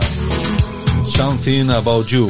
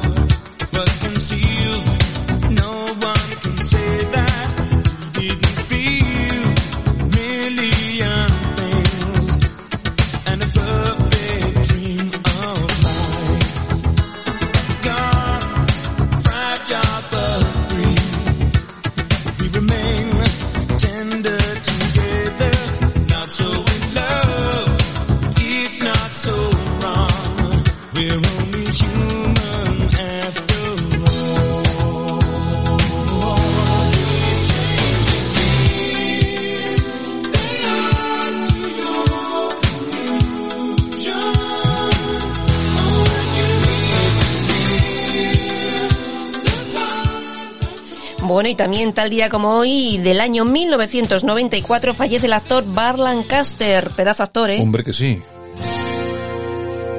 Y nos acompaña hoy también Tom Petty.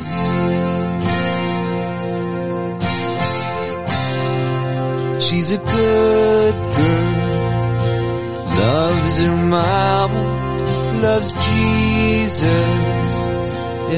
Y es que tal día como hoy, del año 1950, nace en Florida Thomas Petty, más conocido como Tom Petty.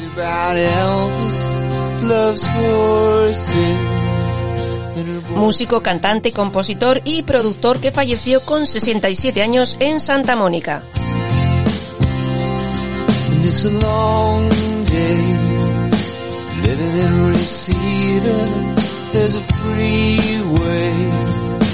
Running through the yard. And I'm a bad boy, cause I don't even miss her. I'm a bad boy for breaking her heart.